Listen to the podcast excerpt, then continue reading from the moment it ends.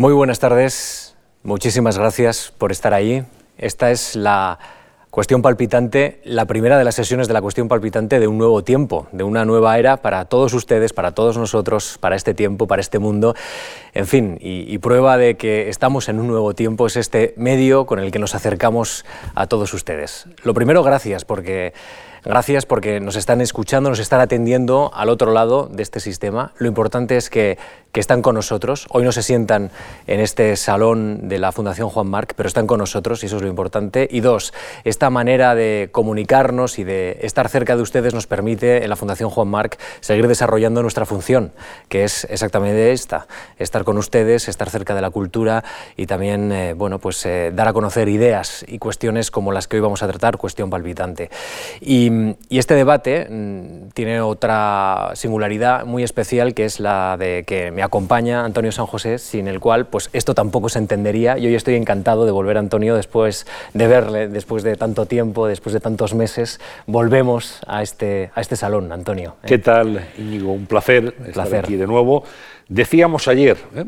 ayer fue el mes de febrero, donde celebramos en ese momento la última cuestión palpitante. Hoy retomamos, afortunadamente, comenzamos temporada 2020-2021 y al menos estamos aquí fieles a la cita una vez al mes con una cuestión de actualidad, de plena actualidad y siempre con expertos que nos van a iluminar sobre temas y luego la, mirada positiva ¿no? que hay que tener ante este momento. Eh, esto es muy importante y, también es muy sugerente esta manera que la Fundación ha tenido de, presentar este ciclo de conferencias. El otoño digital. Bueno, pues en un momento en el que todo cambia, pues un otoño digital siempre puede estar y puede ocupar un espacio en su vida. ¿no? Sí, un, otoño digital y veremos a ver cómo va a ser el invierno y la primavera. Pero lo que sí es seguro es que estaremos aquí, si Dios quiere, para contarlo y para, nuestra como tú decías, estar en contacto con la cultura. Claro, nuestra vida un poquito más digital que antes. Bueno, la cuestión palpitante con la que arrancamos temporada, los nuevos focos de descontento global y dos analistas, como siempre ya saben, de primer nivel para desarrollar este asunto. Felipe Sagún, periodista y profesor de Relaciones Internacionales en la Universidad Complutense de Madrid. Profesor Sagún, ¿qué tal está? Muy, buenos, muy buenas. Muy bien,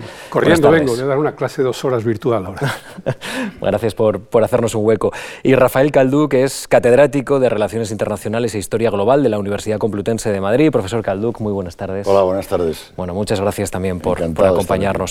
Eh, profesor Sagún, ¿qué sucede en este tiempo para que el descontento y no el bienestar sea un motor para la comprensión de los cambios en el mundo? Bueno, ya entras directamente en lo que los buenos maestros de periodismo nos decían, no preguntes el qué, sino el por qué ya. El qué es muy importante, porque los números eh, están comprobados, hay un seguimiento ahora y las cifras es que nunca, nunca, nunca había habido tantas protestas, ni tantos participantes en ellas, ni en tantos países al mismo tiempo. Y sabemos cuántas si uno se mete en las principales fuentes o centros think tanks que se dedican a hacer el seguimiento diario. En la Carnegie, eh, no he traído el ordenador, pero si ustedes escriben Carnegie Tracker, Protest Tracker, me parece que hace unas horas daban eh, solamente desde 2017 eh, más de 100, en más de 100 países, más de 30 jefes de gobierno presidentes fuera, caídos como consecuencia, eh, pero mm, a ver si solo contamos las del último trimestre de 2019, que es cuando volvió, yo creo que se puso, y creo que aquí en la Fundación Mar alguien pensó, este puede ser un tema, eh, se contaron en 37 países y en todo 2019 en unos 114 países protestas. Pero es que en millones de participantes, ni en la guerra de Vietnam, ni en los años de la perestroika y el movimiento que conduce a la caída del muro de Berlín y el cambio de Europa y del mundo como consecuencia. Eh, por ejemplo, cuatro millones, como las que llegaron a mover la marcha de los viernes, uno de los días de los viernes, por el tema contra el cambio climático, solo se conocían en, pues, la, guerra, en la guerra de Irak, en algún momento de la guerra de Irak, pero puntual. Pero es que aquí vamos viendo la marcha de las mujeres del movimiento MeToo, en los últimos meses los del tema del racismo lo que estamos viendo, y todo esto lo tenemos muy diferente de unas regiones a otras, muy diferente de unos países a otros. Es curioso porque el país, la región, perdón, con un 24%, el número más alto, ¿en qué ha aumentado? ¿En qué ha aumentado? El número de protestas en el último año es en la zona subsahariana, el África subsahariana, y son las que apenas son noticia, como el resto de lo que pasa en el continente. Esto es muy interesante saberlo. Pero bueno, sí, algunos de los líderes como el presidente Bouteflika en Argelia o el sudanés o en Sudán del Sur, etcétera, etcétera, en Sudáfrica hay todos los días y no es noticia. Hoy, si uno escribe hoy, de las 20.000 noticias de las agencias de Reuters, EFE, etcétera, France Press, que son las que recibimos en el canal del mundo, pues mm, las protestas de las últimas horas, me parece que están las de Tailandia, están en Chile de nuevo, lo que pasó ayer, en Sudáfrica unas cuantas, en fin, eh, este es el pan nuestro de cada día. Pero ibas directamente a la pregunta y solamente, porque he hablado ya un rato largo, y, eso y daría para muchas horas, y es lo importante. El por qué. Vectores, factores o causas. Llevo dos horas hablando de la sociedad internacional y cómo la explicaba el primer profesor catedrático de Relaciones Internacionales de España, el profesor Tuyol Serra. Y después de hablar los conceptos y tal, y cómo se define, siempre dices, a ver, ¿cuáles son las características y qué es lo que ha cambiado el mundo? ¿Qué es lo que ha cambiado el mundo en los últimos 75 años, desde que termina la Segunda Guerra Mundial? Y acabamos citando 8, 9, 10 factores que coinciden en los nombres, ahora entraremos al trapo, con la respuesta que te iba a dar a esa pregunta. A ver, la revolución en las comunicaciones, la revolución en el transporte. Claro, si, sin la revolución en el transporte, la revolución demográfica, la revolución en el proceso de urbanización, todo el tema de conectividad que tiene que ver con las comunicaciones, telecomunicaciones, satélites, internet, etcétera, todo el tema de crisis económica que ahí podemos distinguir a ver, solo paro y desigualdad ya dan de sí. Ya dan de sí porque son de los factores que más comparten la mayor parte de los que están en la calle protestando. Y esto ya creo que por ahí podemos entrar por lo que más os interese. Pero eh, se puede hablar una hora o mil horas y yo creo que he grabado uno de vuestros últimos encuentros, que era sobre el periodismo, la revolución en las comunicaciones, cómo ha cambiado el sistema, dónde estaba la directora última, porque le uso vuestras grabaciones y les obligo a los chicos en clase a veces a utilizarlo para trabajos, ¿no? y lo recuerdo perfectamente lo que decían. ¿no? De manera que eh, quiero decir que los nombres no han cambiado, los problemas no han cambiado. Era previsible, es previsible, igual que la pandemia. Dios mío, ayer leía un informe de la Organización Mundial de la Salud de septiembre del año pasado, lo que decía y aconsejaba sobre la pandemia. ¿Se hizo algo? Bueno. Profesor Calduco. Sí, yo creo que hay que diferenciar, eh, eh, el profesor Felipe Sagún ya lo ha hecho de manera implícita, entre las causas originarias y los desencadenantes. Eh, yo creo que las causas originarias pues, son múltiples y, como ha señalado el profesor Felipe Sagún, no se puede equiparar, por ejemplo, las protestas y las manifestaciones en Hong Kong frente al intento de imponer un sistema de restricción de libertades eh, al que no estaban acostumbrados la población hongkonesa con, eh, yo qué sé, las protestas de los chalecos amarillos en, Francia, ¿no? Esos son, o los eh, movimientos anticolonialistas y antirracistas en Estados Unidos. Esas son causas originarias muy diversas. Pero hay un desencadenante, en mi opinión, y el desencadenante es lo que nos está permitiendo hoy comunicarnos, a pesar de la pandemia, con los seguidores de este programa, que es la revolución que supone, eh, desde el punto de vista de comunicación, ya se ha dicho claramente, Internet más la tecnología eh, de los móviles. Porque mientras Internet estuvo vinculada a las terminales fijas, no había eh, el crecimiento expansivo que se ha producido en el uso de Internet. En el momento que se incorpora a los móviles, piensen que pasamos de aproximadamente 800 millones de usuarios en el año 2000 a más de 4.000 millones actualmente. Un crecimiento tan brutal de la comunicación que ha desencadenado que lo que habría sido mm, en otras épocas, con otros medios de comunicación de masas diferentes, movimientos de protesta locales o como mucho nacionales, ahora se realimentan comunicativamente o por conectividad, como decía el profesor Felipe Sagún, a escala global. Y esa realimentación eh, comunicativa está haciendo que el problema empiece a percibirse no como distintas manifestaciones o protestas, sino como un todo. Y eso es lo que, en mi opinión, es el desencadenante que hace que protestas, porque claro, el otro día hablábamos profesor Felipe y yo, hay que acordarse de mayo del 68. Mayo del 68 provocó, incluso en España, en la época de la dictadura, también movilizaciones en la universidad, en Berkeley, en Japón, pero se veían por los medios de comunicación de masas tradicionales, la televisión incluso, como movimientos locales o nacionales. Ahora ya se ve como un fenómeno global. Y por tanto, estamos percibiendo y reaccionando de forma diferente a lo que habríamos hecho hace 15 o 20 años.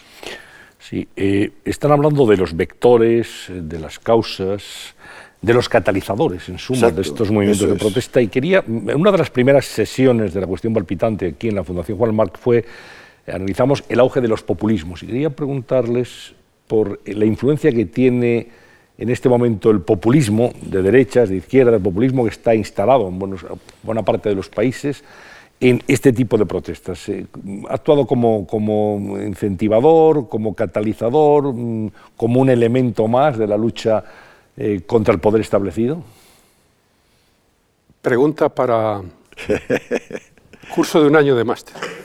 Tenemos un poquito menos de tiempo. Eh, en, un máster que dirige en una universidad de Madrid este, el profesor Calduch, a mí me ha tocado dirigir algún TFM sobre los populismos. Entonces, a ver, eh, populistas ha habido siempre, hasta que llegan al poder y dejan de ser populistas y, surgen otros populistas que les quieren echar del poder porque utilizan, movilizan al pueblo, pero desde George Washington, Jefferson, Jackson, si uno estudia el origen de Estados Unidos, desde 1800, y cómo se van sucediendo los procesos. De derecha, de izquierda, de centro y medio pensionistas. Por lo tanto, esto es importante porque si no, eh, a ver, eh, populismo. En el caso de las protestas, mm, evidentemente todo lo que sea eh, conseguir el apoyo de la población a una causa, y tú vas a utilizar todas las herramientas de control, de crítica y de desgaste del poder para cambiar a un gobierno o para derribarlo, y en esto eh, no sé si aquí en Documentos TV llegamos a publicar su vida personal. Pocos eh, religiosos, profesores, mm, expertos en derribar gobiernos pacíficamente ha habido como Hans Sharp, Sharp, que falleció recientemente y que desde Boston, desde Harvard, invitaba, venían los estudiantes de medio mundo y por allí han ido pasando y escribió su manual con ciento y muchísimas formas o acciones que conviene conocer para salir a la calle, conseguir apoyos y acabar con el Milosevic de turno o el Buteflika de turno o el Saddam Hussein, unas veces funciona y otras veces no funciona. Pero en cualquiera que escriba el nombre de Sharp y acceda a los documentales de Radio Televisión Española puede tener un ejemplo práctico de... Y ahí hay muchos populistas en positivo, populistas en negativo, eh, que hay de todos los tipos, populistas para el bien y populistas para el mal, populistas para la democracia y populistas al servicio de las dictaduras. Y lo vemos en las protestas. Entonces es mejor decir, a ver, la del Líbano, desde hace un año, o la que empezó en Bolivia hace también un año, y, lo que, y cómo Irán, China, Rusia aprovechan, primero, machacan a sus ciudadanos que en pro, en defensa de la libertad, intentan movilizarse y salir a la calle y hacer populismo en la calle, y sin embargo están ayudando, vendiendo la tecnología que necesitan, a docenas y docenas de países para que impidan las manifestaciones en esos países, los encierren en la cárcel a los disidentes y les faciliten los medios. Todo es populismo. Bueno, pero no tiene que ver uno con otro. Profesor Calducci. Sí. Eh, yo hay un punto en el que eh, discrepo del, profesor. Yo no creo que haya populismos buenos y populismos malos. Todos los populismos, en mi opinión, tienen dos elementos comunes y que intrínsecamente los hacen a la larga perjudiciales para el interés o el bien común de las sociedades. El primero, eh, movilizan a las sociedades básicamente utilizando elementos emocionales y elementos emocionales, eh, digamos, espúreos. ¿eh? El odio, el rechazo o la emocionalidad simpática hacia tal o cual idea, da igual, o tal o cual o el odio contra tal institución o contra tal líder. Primero, emociones y nunca razones. Segundo, eh, una vez han desencadenado esa movilización, eh, normalmente utilizando, repito, emociones en torno a elementos simbólicos que pueden ser problemas que sufre la población, que no tienen solución. Por ejemplo, cuando vino la crisis financiera, hubo mucha población que sufrió porque hubo perdedores netos como consecuencia de la, crisis, eh, o en torno a símbolos institucionales o a personas, a, líderes, ¿no? a dirigentes. Inmediatamente después ofrecen la segunda parte de la manipulación, que son soluciones sencillas o simples a problemas muy complejos. ¿eh? No se preocupen, cambiamos ¿eh? este régimen por otro régimen que va a darles a ustedes la solución a todos los problemas. Claro, en el momento en que has movilizado esas expectativas emocionales y les ofreces una solución, tienes garantizado el que vas a poder controlar y movilizar o manipular a esa población como quieras. Y como ha dicho muy bien Felipe II, la movilizas ¿para qué? Para llegar a tener el poder. Y una vez tienes el poder, lo primero que haces es quitarle a esa población cualquier capacidad de que pueda ¿eh? utilizar esas mismas emociones contra ti. Y por eso eh, todos los populistas de izquierdas o de derechas cometen, digamos, en mi opinión, un atentado directo contra lo que podía ser el bien común, incluso aunque lo hagan con las mejores intenciones, que no entro en considerar. El mero hecho de que utilicen medios como los que acabo de describir, ¿eh? Mm, no se pueden justificar por el fin de que vamos a conseguir la mejora de, la democracia frente a la dictadura, etcétera, porque los resultados son catastróficos. ¿eh? Y cuando uno analiza los resultados de lo que hacen los, a lo largo, como ha dicho muy bien Felipe, podemos coger dos siglos y pico, porque claro, esto de los populismos siempre ha existido, pero la capacidad de movilizar que se tenía con los medios de comunicación de masas cuando empiezan a desarrollarse que por eso se llaman de masas, eso cambia radicalmente los efectos de los, populistas. Eh, y ese, en mi opinión, es el motivo por el cual todos los populismos a la larga son perjudiciales para eh, el bien común de la sociedad en la que surgen. Señor Según, em, ¿la pandemia puede cambiar la manera en la que eh, ese descontento se vehicula a través de las redes sociales y llega a la sociedad? Es decir, el hecho de que haya normas sanitarias muy estrictas puede hacer cambiar también ese modelo de malestar global y de respuesta al malestar global que estamos acostumbrados a mirar en los últimos años?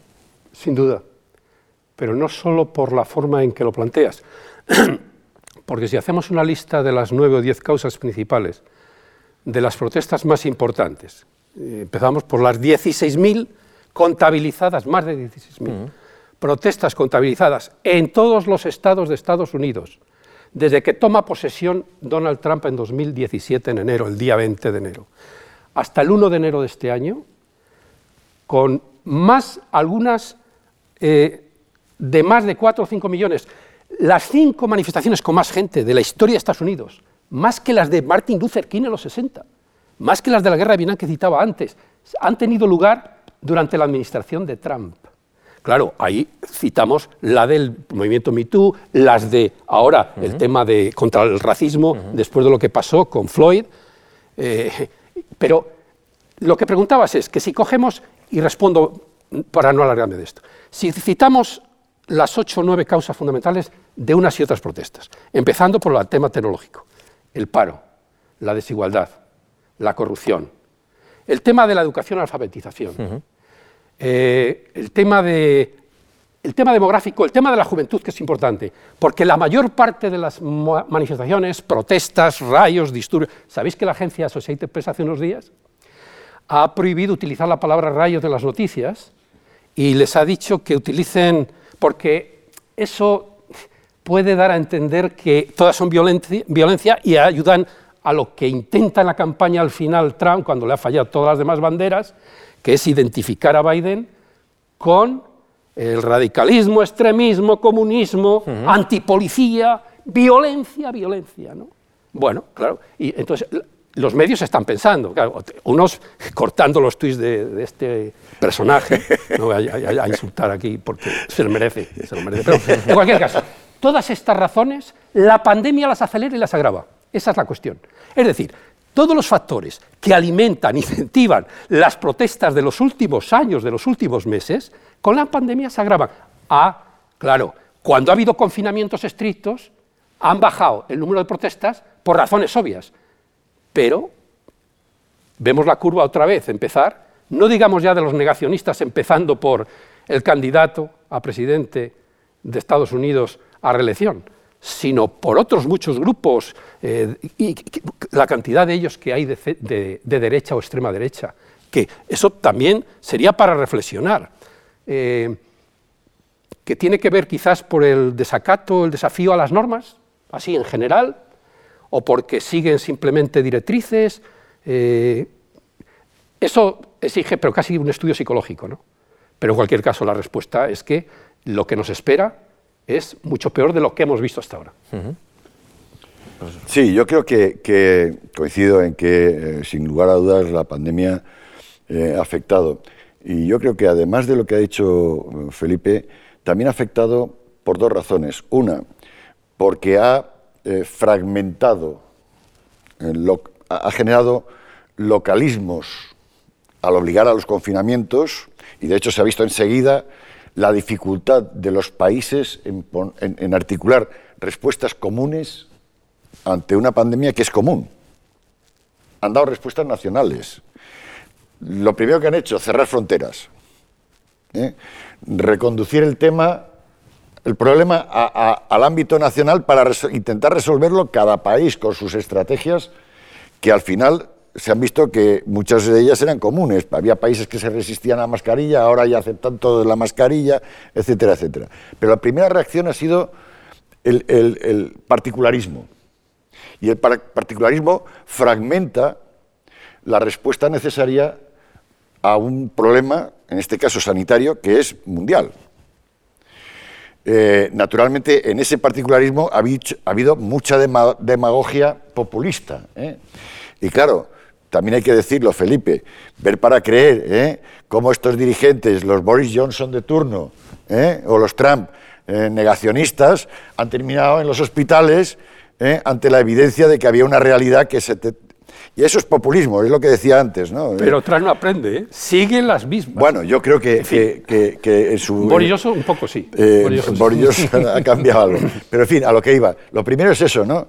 provoca una fragmentación a la hora de enfrentar el problema y eso no facilita la solución a escala eh, eh, general, mundial del problema. Y lo segundo, eso acentúa la percepción de la vulnerabilidad en determinados colectivos, que no son siempre los que se manifestaban, ¿eh? sino que aparecen nuevos colectivos que son, por decirlo de alguna manera, perdedores netos de la pandemia, como son, por ejemplo, los grupos de riesgo, ¿eh? Empecemos, yo soy de grupo de riesgo y Felipe también, por edad. De repente descubrimos que hay un grupo de riesgo ante la pandemia que no es el que tiene por tendencia ir a manifestarse a las calles, pero que sigue siendo un porcentaje de la población importante que en un momento determinado, ojo, ¿eh? cuando hay elecciones en los países, etcétera, puede cambiar los resultados. Y lo digo porque estamos en vísperas de unas elecciones en Estados Unidos. ¿no? Por tanto, yo creo que esos dos efectos que se realimentan han hecho que la pandemia irrumpa, como decía Felipe, de manera brutal en, lo que era ya un panorama de protestas, eh, como veíamos antes, a escala global. ¿no? En la confrontación contra el poder establecido, eh, lo que ha alimentado tradicionalmente las protestas podía situarse en el eje, para entendernos, izquierda-derecha, en un eje ideológico. ¿No ha girado, Felipe Sagún, ahora mismo ese eje a una confrontación arriba-abajo, es decir, perdedores, como señalaba el profesor Calduch, contra eh, los de arriba, los que supuestamente detentan puestos, digo detentan, no ostentan, sino detentan, lo digo, lo digo con, conocimiento de causa, eh, están detentando puestos que piensa la gente que no les corresponden o están acaparando un poder político y económico que está en desacuerdo con las bases sociales de los países? ¿No está ocurriendo ese giro izquierda-derecha por arriba-abajo? Creo que es mucho más complejo y complicado. Yo creo que los que seguimos las 24 horas y desde hace tantos años, casi empecé con 20 años y tengo 67, la información internacional, una de las sorpresas de muchas de las manifestaciones, por ejemplo en el Líbano, pero no solo en Líbano, ¿eh? en Irak, en el mismo Chile, eh, es la transversalidad y cómo casi siempre encabezadas por jóvenes, eh, generalmente con formación universitaria en las universidades, pensemos en toda la sacudida árabe, las llamadas primaveras, ¿quién era? O pensemos en lo que fue todo el movimiento que desemboca en, la caída del muro de Berlín, en Europa del Este, o antes en las democracias en España. No, las clases bajas, las más sufridas, me decía cuando yo empecé el periodismo eh, Luis Carandel, que compartíamos muchas noches la sección internacional, que dice, acababa de volver cuando la gran hambruna de Etiopía, y le digo, ¿qué? Ahí con, lo que estaba pasando era, se estaba muriendo la gente de hambre, pero físicamente les veías a la puerta de la catedral en la manta y pasabas para la mañana siguiente y veías el cadáver, pero alguien lo había tapado, pero seguía el cadáver. Ahí no puede haber revolución, esto lo saben todos los politólogos. Es decir, con las clases humildes pasando hambre, igual que por ejemplo el tema de la pandemia, las clases hundidas que no tienen para comer, que tienen que hacer colas para ir a los que están repartiendo comida de las distintas organizaciones de caridad, etcétera, esos no tienen fuerza para manifestarse normalmente, tienen otras prioridades. Normalmente son clases medias, son clases formadas donde está el movimiento. Pero lo interesante aquí es que es tan obvio. Otra cosa es la chispa. ¿Cómo se produce la chispa? Aumenta el impuesto al billete de metro en Chile, aumenta el impuesto al uso de WhatsApp en Líbano, en, bueno, las razones en la India, que nunca hablamos de la India, ¿no? El terrorismo durante muchos años ha sido el país con más atentos terroristas. En protestas Tampoco hablamos de China. China machaca las protestas cuando ponen en peligro su, peligro, su riesgo. Pero la campaña anticorrupción de Xi Jinping, entre 2013 y 2017-2018, ha habido muchos meses más protestas en China que en el resto del mundo juntos. Y no son noticia. Ah, porque son en zonas rurales, zonas separadas, ciudades. Y no son noticia porque las utiliza el propio sistema contra los dirigentes a los que quiere quitarse del medio o que no les interesa porque no ponen en peligro el poder en el vértice del sistema. Esto China lo maneja muy bien, como tantas otras cosas. Sí, eh, yo coincido que, primero, eh, es cierto, y eso ya eh, lo señalaba Marx en el 18 Brumario de Luis Bonaparte, esos humildes que decía Felipe formaban parte del lumpen proletariado. Y lo que decía Marx era el lumpen proletariado siempre es utilizado por la burguesía para atacar al proletariado. Eh, efectivamente, ¿por qué? Porque son los más débiles y más vulnerables y por tanto lo suyo es mera supervivencia. Y cuando estás en la mera supervivencia tienes pocos intereses en cambiar el régimen porque no tienes capacidad. Segundo, que considero importante, a ver, mm, yo estoy de acuerdo con lo que planteaba eh, como interrogante Antonio. Eh, si hay un, un movimiento de, movimientos de protesta contra el sistema y contra la autoridad la pregunta que me hago es, ¿contra la autoridad real o la virtual? Porque buena parte de estos movimientos ¿eh? están basados en un discurso en el que se ataca más el símbolo que la realidad del poder. ¿eh? Y en ese sentido, yo no tengo muy claro, por ejemplo, cuál es la causa fundamental de movilización, en términos reales, de protesta de los chalecos amarillos. Sí sé, sí sé que van contra una institución. Pero si sabemos cómo empezó. no, no, sí, y la primera razón. Sí. No, pero, pero Con la subida de precios. Claro, claro, claro, claro. Pero como tú señalabas muy bien, no era la causa, eso era el desencadenante. La chispa. eso era el desencadenante. Por eso yo lo que digo es, la verdadera causa es, ¿se va contra el presidente Macron o se va contra la institución que supone eh, simbólicamente la presidencia en un régimen presidencialista tan fuerte como lo es el francés. Dejo ahí la cuestión, porque buena parte de las protestas están vinculadas a discursos que se desarrollan en las redes ¿eh? y no siempre son auténticos. Miren, eh, los movimientos anticolonialistas que se han desencadenado en Estados Unidos, desde el punto de vista racional, no tienen solidez. Punto.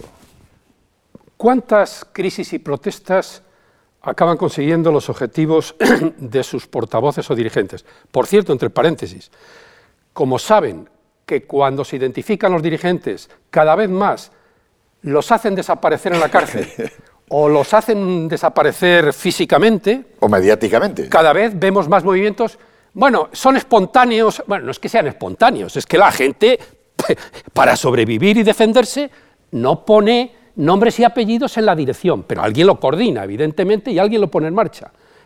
Pero lo que es muy interesante es eh, el porcentaje y en qué periodos eh, fructifican con éxito y cuántos. Antes decía la cifra, ¿cuántos jefes de gobierno o presidentes han perdido el poder como consecuencia de movimientos? O, tenemos la cabeza en cabeza. En Líbano ya van dos, Hariri a los, me parece que eran nueve o diez días, después de empezar las protestas hace un año en Líbano. En, en Irak tardó más, cayó. En Sudán, eh, Argelia, eh, Evo Morales, pues ya vimos lo que fue, aunque había que preguntarse si fue consecuencia de las movilizaciones o del golpe para golpe que ahora, es curioso, ayer con motivo de las elecciones, veían algunos medios destacar que reconocían, reconocían medios de comunicación que, hombre, aquello no fue eh, muy democrático, la forma que se lo quitaron de en medio. No es que, a ver, los 14 años de Evo Morales hizo lo que pudo, pero la forma que lo quitaron de en medio, la policía y la fuerza de seguridad, democrático, democrático. Una, pregunta, Felipe. en fin. Una, pregunta a, raíz de lo que estás diciendo. Porque has dado datos de cuántos jefes de gobierno han caído. bueno, entre 50 y 70 si contamos 7, 8 años. Sí, la pregunta interesante que a mí me surge inmediatamente a partir de eso es... ¿De qué sirve? No, no. Ah. ¿Cuántos de los problemas que llevaron a esas movilizaciones que provocaron esas caídas de régimen se han resuelto. Si estuviera Miguel Ángel Aguilar, que ha estado sentado, creo, diría, ahí te quería yo. Claro, por eso digo, porque es que eh, cuando tú preguntabas, ahí te quería preguntabas, ¿cuántos de esos movimientos han triunfado? La, la pregunta es, ¿cuántos han logrado realmente resolver los problemas que provocaron, desencadenaron la movilización. Por eso yo decía antes que hay que ver causas originales y desencadenantes, porque no siempre coinciden. Pues la respuesta yo creo que es muy clara, fijándose. A ver, Hong Kong, que es uno de los lugares más emblemáticos y que han influido en todos, porque el trabajo que han hecho para exportar métodos, lecciones aprendidas, o cómo han ido a pedirles consejos, como los independentistas catalanes, por ejemplo, no hemos citado el nacionalismo, entre las causas que se utilizan. Y, hay que, y ahí está en muchos sitios. Bueno, en cualquier caso, en Hong Kong yo recuerdo lo primero que pidieron. No a la ley de extradición que nos quiere imponer China, por el detenido que querían llevárselo y tal. Bueno, ¿cuánto tardaron en empezar a sumar demandas a la ley de extradición? Pero esto nos puede llevar a Tiananmen, lo que pasó en 1989. Y yo recuerdo que entonces estaba en, eh, en televisión española, creo que de jefe internacional, y lo seguíamos las 24 horas y, bueno, llegó un momento, pero me, está pasando en todos los sitios, eh, en casi todas las protestas.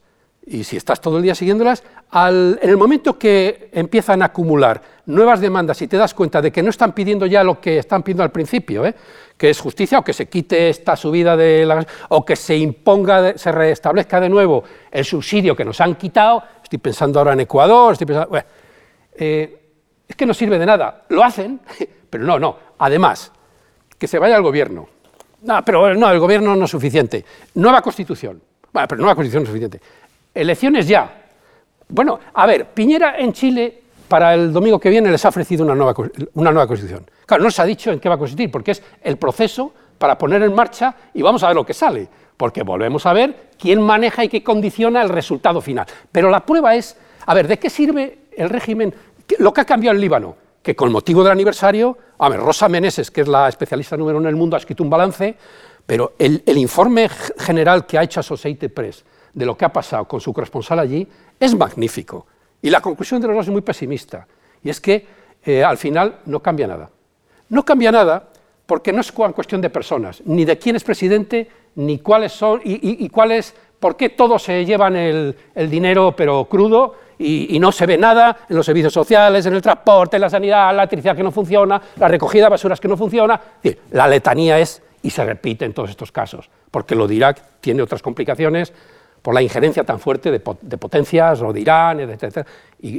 pero, pero, lo que vemos es que al final eh, las personas cambian la cúpula, pero el sistema es infinitamente más difícil de cambiar. No, no, por eso, hacía la reflexión sobre cuántos de los problemas se resolvían, ¿no? porque, porque al final eh, eso provoca que el fenómeno de las protestas sea cíclico. ¿Qué es lo que ha cambiado? Por eso eh, veíamos que había ciclos, ¿eh? y Felipe ha señalado varios. ¿Qué es lo que ha cambiado? Y lo que creo que ha cambiado de forma irreversible, ha venido para quedarse, lo que hablábamos antes. El impacto que eso tiene a través de las redes sociales, el impacto que tiene a escala mundial y la utilización que se tiene ya a través de Internet de un medio de comunicación que es absolutamente distinto de todo lo que había antes. Y eso ha venido para quedarse y, por tanto, estamos, yo creo, experimentando las primeras, los primeros casos en donde las movilizaciones de protesta, además de sobre causas reales, empiezan a estar ya manipuladas eh, y trastocadas por causas virtuales causas inventadas, que se añaden a la lista y que por definición, como son inventadas, son imposibles de alcanzar. Y eso provoca frustraciones que terminan plasmándose en escaladas de violencia, tanto de acción como de represión, que terminan desvirtuando mucho los orígenes de muchas de estas protestas que es lo que estamos viendo, por ejemplo, que está ocurriendo en Estados Unidos. Porque el tema racial en Estados Unidos es un tema antiguo, nunca bien resuelto, pero que dio periodos de cierta estabilidad y de cierto control. Eh, hoy en día eso está descontrolado y naturalmente Trump lo está utilizando para su campaña, pero eso no significa que cuando si sale reelegido no tenga que enfrentar ese mismo problema porque está ahí. Y la escalada de violencia hemos visto cómo de un suceso particular de repente se ha generado una violencia a escala nacional. Eh, lo, que, tenemos ahora son eh, muchos eh, centros universitarios, académicos y cintas tratando de cuantificar causas y consecuencias y el proceso. ¿Por qué antes te decía, me parece que lo preguntaba Íñigo, que lo que, va, a suceder y la previsión es que se multipliquen las protestas. A ver, cuanto eh, menos eficacia, menos gobierno, menos estabilidad, menos crecimiento, más insatisfacción, más frustración, más sentido de humillación, depende mucho. Y luego están otros factores políticos que solo alimentan la cultura. Pero en cualquier caso, en estos estudios cuantitativos que decía, uno de los más interesantes es eh, comprobado en docenas de casos concretos, lugares concretos. Por cada punto unidad de porcentaje de paro, que aumenta el paro, aumenta 2% el nivel de protestas. ¿vale? Eh, eh, con el índice de, desigualdad, el coeficiente Gini más importante, se han hecho los mismos estudios aplicados a las protestas, eh, desde la desigualdad. Y ven en qué países se producen más protestas, más violentas y se repiten más. Y es que en, en 60 países el índice Gini está por encima de 40. 100 es el desastre total, la desigualdad absoluta y cero la igualdad absoluta, ¿no? Bueno, pues lo que ven es que a partir de los que van subiendo de 40 y a medida que te vas acercando al 100, ahí es donde se da. De manera que simplemente con esto abres el mapa y luego hay una cosa que si estuviéramos en clase ahora y los que nos están viendo, eh, podríamos jugar, porque hay infinidad de juegos en este momento, superponiendo mapas. El, mapa de transparencia internacional sobre corrupción, ¿vale? O el mapa de Freedom House sobre libertades y democracia. Y superponiéndolos con el mapa de las protestas. Por cierto, en el Carnegie tenéis eh, al día, eh, hora por hora, día por día, país por país, por duración, participación, motivación y todo, todos los datos. Es como el reloj de la demografía que ves cuántos niños nacen cada segundo en el mundo. Pues esto lo tienes para las protestas ahora, ¿no? Se pueden hacer ejercicios maravillosos. Supongo que vuelvo a estar hablando para los estudiantes que me siguen y a lo mejor a alguno pues les dije, hoy tenemos una cosa muy interesante, no os lo perdáis. Digo, aquí tenéis un trabajo de clase. Sí, y, hay, un componente adicional a todo esto que tiene que ver con eh, el, nivel de eh, existencia de Estado o de Estado fallido donde se producen las protestas. Porque claro, cuando mm, decía Felipe, bueno, daba los datos de las protestas que hay, sí, pero hay protestas, incluso teniendo un cierto nivel de violencia, que están encauzadas dentro de un sistema institucionalizado de eh, organización, de movilización, como parte del propio sistema para aliviar la presión del funcionamiento, porque se reconoce el derecho a la manifestación dentro de ciertos límites, y hay, países donde no existe el Estado. Y por tanto, la única manera de canalizar las demandas de ciertos colectivos no es a través de las instituciones que no funcionan o son absolutamente corruptas, sino directamente organizándose y y presionando directamente para eh, alcanzar los objetivos que, pretenden. Por tanto, los modelos de protesta, aunque sigan, digamos, eh, formas parecidas, hay que contextualizarlos dependiendo de si estamos en sociedades organizadas institucional y, estatalmente o estamos ante realidades de estados fallidos. ¿Por qué hago esa reflexión? Porque cuando uno piensa, por ejemplo, en las protestas que se produjeron en las mal llamadas primaveras árabes, las rebeliones árabes, realmente, que es lo que hay que decir, ¿no? los resultados fueron muy diversos. Eh, por ejemplo, en el caso de Egipto, había una institución del Estado, que era el ejército, que es el que finalmente se hizo con el control de la situación. Claro, vas a Yemen, ahí no había Estado, que ha terminado una guerra civil. Vas a, Libia, claro, se cargan lo único que había, que era una dictadura y el núcleo que sustentaba esa dictadura, y que ha terminado siendo, pues una guerra civil. en Túnez, y en Túnez es otra, otra realidad. Rebeliones, claro. movilizaciones populares rebeldes para buscar lo mismo, que era instaurar democracias, generaron efectos totalmente distintos. Profesor Sagún, eh, ¿no genera más malestar todavía en las sociedades democráticas que seamos, no sé si incapaces, pero que la atribución de responsabilidades sobre lo que nos ocurre es cada vez más complicada? Es decir, tenemos gobiernos que deciden, pero que gobiernos que deciden en, muchos estadios y en muchos niveles de decisión. Tenemos una Unión Europea que también está decidiendo. Eh, la gestión de la pandemia la están decidiendo las comunidades autónomas y también el gobierno central. Muchas veces cuando, cuando uno tiene un malestar y lo quiere expresar, ¿sabe bien atribuir a quién o sobre quién quieren quejarse? Esta es otra de las cuestiones que ahora mismo en las sociedades democráticas plantea un gran reto.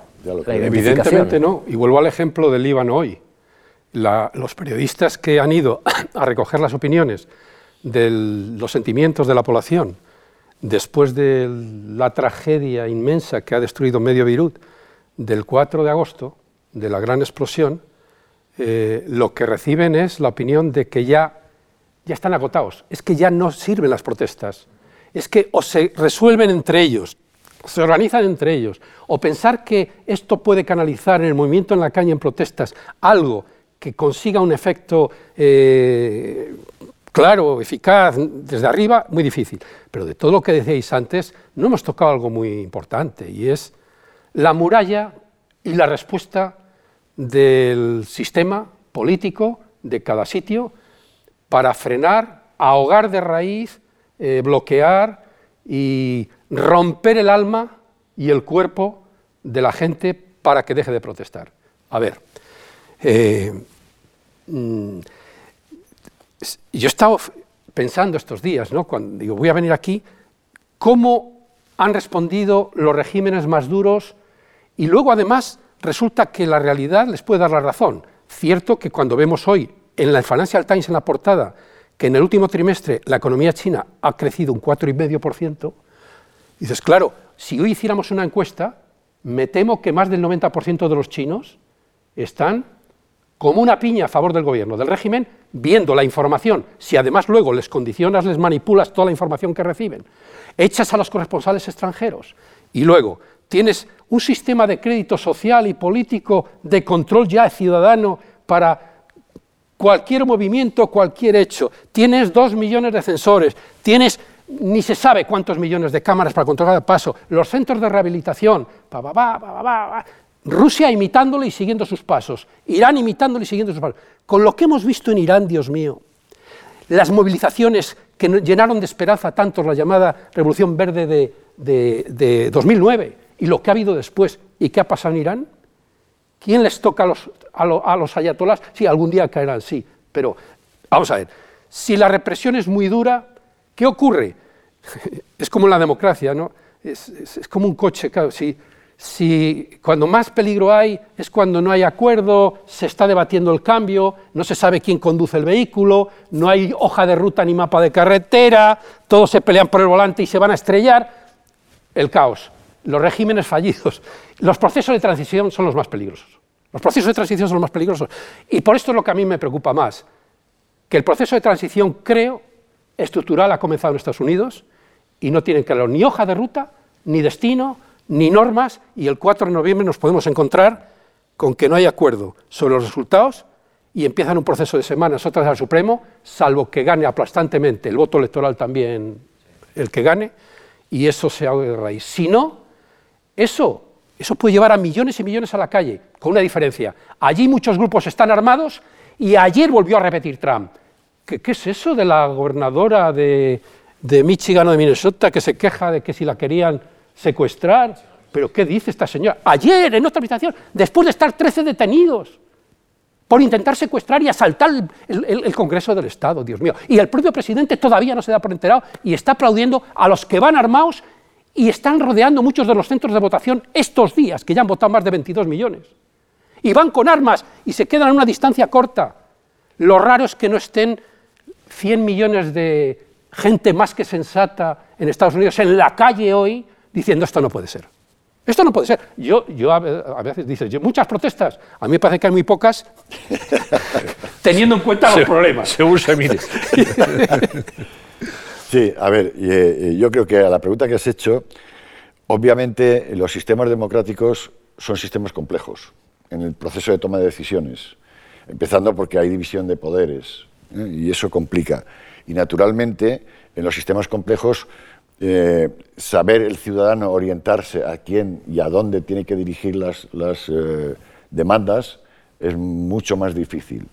Si a eso le añades que esos sistemas complejos multinivel que tú señalabas, eh, empieza por un ayuntamiento, bueno, si el ayuntamiento es de un pueblecito de 300 habitantes no hay problema, pero si es de una, una población de 2 o 3 millones, la cosa se complica. Sigues a la comunidad autónoma o al lender eh, pasas al, Estado Nacional y después a la, Unión Europea, pues en un sistema multinivel todavía la complejidad es mayor.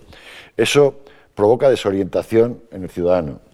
Desorientación que con frecuencia termina siendo frustración porque mm, sus expectativas no terminan de... Eh, o porque están mal, dirigidas a qué instituciones o porque el sistema se ha burocratizado tanto eh, que, que ya no responde a, los inputs que recibe de los ciudadanos. Yo estaba pensando ¿eh?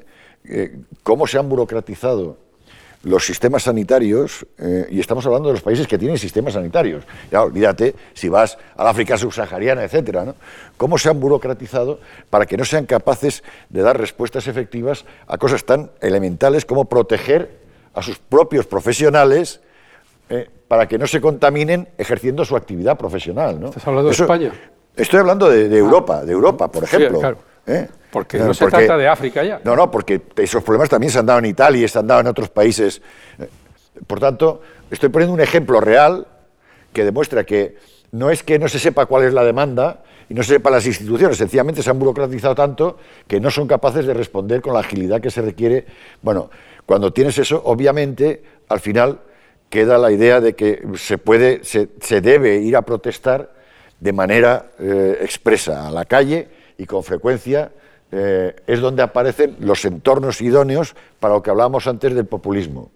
Los dirigentes que cogen con un altavoz, ahora ya no, ahora sería eh, por WhatsApp o por, o por cualquiera de las redes sociales, y te venden, primero, que efectivamente te estimulan la emocionalidad contra el sistema, que hay que atacar porque no te está respondiendo a tus necesidades individuales y colectivas. Y segundo, te ofrece la solución y la solución soy yo.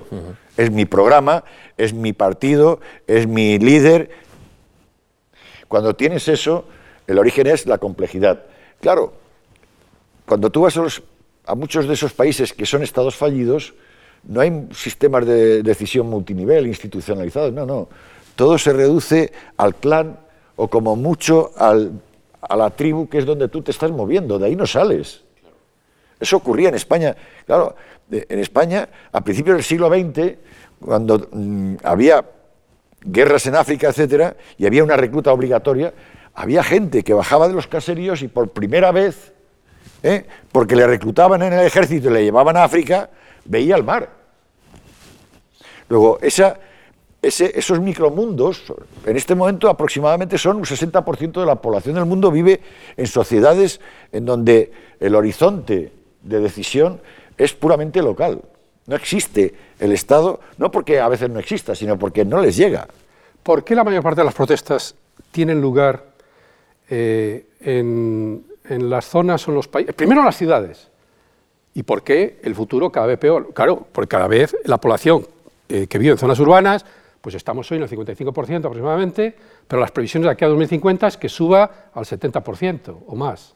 Bueno, esa eh, está claro que, es una causa, ¿no? Eh, en fin, mm, estaba pensando en una cosa, pero como he cambiado completamente el tema de lo que estaba diciendo Rafa, se me ahora me acordaré de, algo muy importante de lo que estáis diciendo y respondiendo a la pregunta que habéis hecho al final. Tenemos preguntas que nos han llegado a través de, de Internet. Una para el profesor Calduc, que la formula José María López León desde Gijón. Le dice, ¿qué peso le da usted a la ausencia de horizonte de las nuevas generaciones en las protestas que estamos viviendo en este momento en el mundo? Sí, pues la respuesta mía es que el mismo peso que le, que le he dado a esa falta de horizontes en generaciones anteriores. Y eso lo ha señalado muy bien el profesor Felipe Saúl. Cuando realmente eh, vienen situaciones críticas, como ha habido en España y en los países europeos, eh, crisis financiera, eh, que a continuación, cuando se estaba empezando a salir, viene una crisis sanitaria todavía más brutal porque nos confina a todos, etcétera, efectivamente los jóvenes pierden el horizonte de que puedan ver satisfechas de una manera razonable y a, medio plazo sus expectativas profesionales, sus expectativas de realización eh, personal, afectiva, etcétera, y por tanto eso genera malestar. Y como señalaba Felipe muy bien, con datos, inmediatamente viene el repunte de las protestas. Eh, pero eso, hay que decirlo también, no es exclusivo de esta generación de jóvenes. ¿eh? Nosotros, por eso señalaba mayo del 68, eh, hubo una generación de jóvenes anteriores eh, y es interesante porque algunos de los líderes de mayo del 68 después terminaron siendo ministros ¿eh?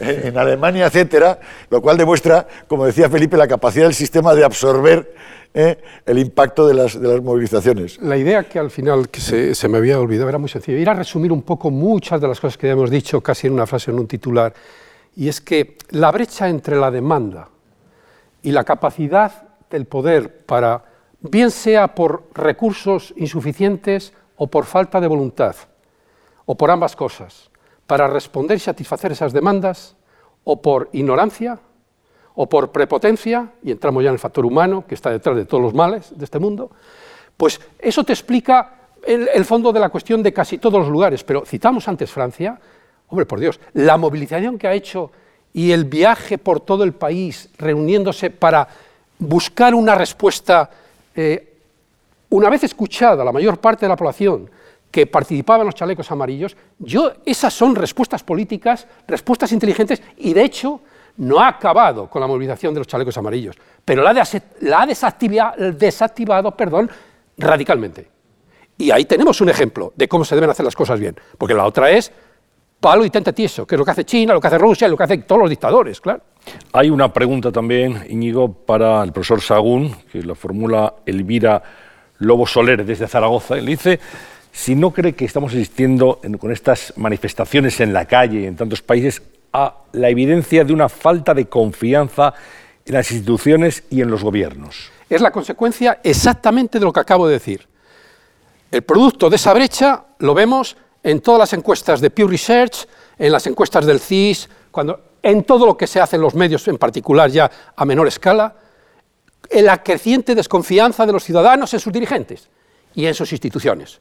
Y se va repitiendo y se va aumentando. Aquí está el otro debate, pero no es el que ha tocado hoy, que es ¿y qué pintamos o qué pintan los periodistas en todo esto? y los medios de comunicación. Daría para mucho, ¿eh? Porque claro, este, ahora que lo digo, estoy acordándome que tuve que hacer bastantes trabajos de esto en su día. ¿Os acordáis de, la movida de 2013, cuando el gobierno decide cortar árboles eh, de siglos secular en, la plaza Gezi para urbanizar y montar allí un negocio, algunos de los amigos del régimen de la plaza de Ankara, y que se, se echó todo el mundo a la calle? Bueno, cuando les preguntaban, el 80% fue leyendo el tweet, eh, perdón, sí, Twitter, las redes, el móvil, ninguno leía los periódicos, ninguno leía los periódicos. ¿Por qué es tan difícil dar un paso adelante y empezar a rebajar la tensión y la polarización en Estados Unidos? Porque es que están encerrados y cada vez más amurallados, cada uno en su burbuja informativa que no pasa por los medios de comunicación tradicionales. Las cámaras de eco, que se llama. Y de esto, el Instituto Reuters eh, en, Londres, donde tenemos ahora a un español, Eduardo, eh, está haciendo un trabajo fenomenal, con informes especializados, país por país, región por región, que yo se los recomiendo a todos los periodistas. Eduardo Suárez, que va a venir a, precisamente aquí, a una cuestión palpitante, creo que el mes que viene. para hablar Gran leonés. Sí, sí, de la financiación del nuevo periodismo. Hablábamos de localismo, perdón, se, me ha escapado. Eh, para comprender bien este fenómeno, estamos terminando ya, tenemos que mirar desde luego a la capacidad de movilización y de propagación de las redes sociales, lo hemos comentado. Vivimos tiempos de descontento digital y de gran polarización, hemos planteado. Eh, ¿Ese malestar puede ser una trampa? Eh, el hecho de que uno siente ese malestar, pero tenga que estar enseguida encasillado en un bloque ideológico de acuerdo a unos criterios de polarización muy estrictos en esta sociedad, eh, ¿puede a lo largo, digamos, convertirse este movimiento en, una trampa para un ciudadano que quiera pensar con libertad o con cierta libertad? Sí, yo es que creo que eh, efectivamente sí, condicional.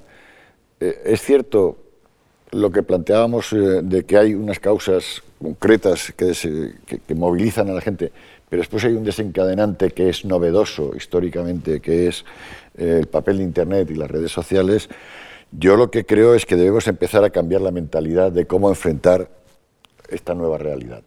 No porque las causas y las movilizaciones sociales sean un fenómeno nuevo, sino porque están adquiriendo una dimensión comunicativa y como consecuencia de ello eh, de percepción y de impacto que es diferente totalmente. Y en ese sentido, yo creo que eh, lo que nos toca ahora vivir son eh, tiempos inciertos, en donde el ciudadano se va a encontrar muy desorientado, porque se va a ver, por un lado, encontrar las viejas categorías con las que se orientaba en la sociedad real, eh, de izquierdas, derechas, mm, localidad frente a Estado, eh, nacional, estas categorías tradicionales que sin embargo carecen de significado cuando entras en la sociedad virtual y en las redes sociales, donde es más próximo a ti una persona que está en las antípodas, pero con la que te comunicas a través de las redes sociales, que tu vecino de tu propia eh, comunidad de, donde, donde vives. ¿no? Eh, yo creo que en este momento todavía, al menos yo hablo por lo que yo conozco, en el mundo académico y científico nos faltan todavía categorías intelectuales para encasillar lo que está ocurriendo. Y el resultado es que vamos mm, interpretando de forma reactiva, pero no de forma proactiva. Y si nos falta en el ámbito, digamos, eh, científico, es obvio que cuando vas al, estrato político, eh, todavía el despiste es mayor, es más absoluto. Y claro, eso está creando lo que señalábamos antes, lo que señalaba Felipe, esa discrepancia, ese gap entre la demanda que está surgiendo, en parte motivada por las interacciones comunicativas en redes sociales, que te hacen percibir un problema que tú creías individual, te das cuenta que es colectivo, y no colectivo nacional, colectivo mundial, ¿eh? frente a la capacidad de respuesta de los gobiernos, en las que ya no entro si por falta de voluntad recursos o una combinación, pero lo cierto es que ese gap se va agrandando. Y en parte eso eh, eh, está provocando desconcierto en, los ciudadanos. Y los ciudadanos desconciertos son más fácilmente manipulables. Decía Robert Kennedy hace mucho tiempo ¿no? que si en la crisis de misiles de Cuba hubiera existido eh, la, la, información, la televisión o la demanda que tenemos hoy, que tenía él y la asesinaron en 1968, que realmente, y fíjate que solo habían pasado seis años, imaginaros hoy, eh, para un dirigente eh, que, tiene que, que sigue la información, primero la seguía por CNN cuando llegó la televisión global, y ahora pues le pasan un poco el resumen de lo más importante que se transmite en las redes, aunque el 80 o 90% de la información más importante de las redes son los medios tradicionales que se han pasado a las redes, que siguen teniendo ese prestigio. El problema es que esos medios tradicionales ahora tienen que competir con eh, millones y millones y millones de fuentes, muchas falsas, muchas manipuladas, ya sabemos que un 30 o 40% son bots. Eh, bots o trolls o trolas. Eh, me gusta la palabra trolas. en cualquier caso, lo que sí creo, estoy pensando en en la más importante de las movilizaciones populares en Irán desde hace un siglo, que fue la de finales de los 70 para derribar al Shah, y se hizo con cassettes que se distribuían a mano en mezquitas desde su exilio de Khomeini, y cómo eso llevó prácticamente al 90-95% de los iraníes a las calles a defender el cambio. ¿no?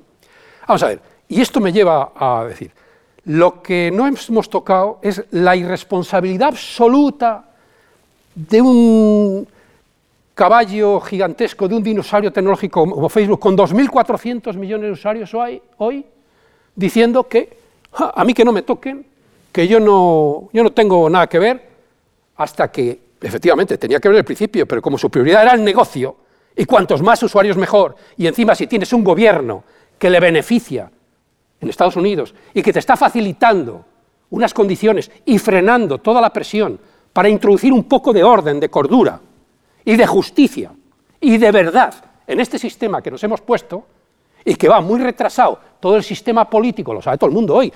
A mí me contaba antes de dejar Telefónica, el presidente de Telefónica Alerta, en una reunión que tuvo con graduados de Columbia en Nueva York, y nos decía un poco la reunión que habían tenido con Merkel y con el presidente de Francia, el anterior, eh, sobre esta cuestión, ¿no? Y había reunido las tecnológicas y se había paseado por aquí pues Gates y les había llevado un avión a París y allí habían cenado, habían desayunado y la reflexión que se hacían los principales dirigentes europeos de cómo nos habíamos quedado tan atrás y cómo no habíamos empezado a responder antes a una situación y a un sistema que es realmente destructivo para la posibilidad de gobernar y de mejorar esa confianza y los recursos para responder a las demandas de los ciudadanos tal como las conocíamos.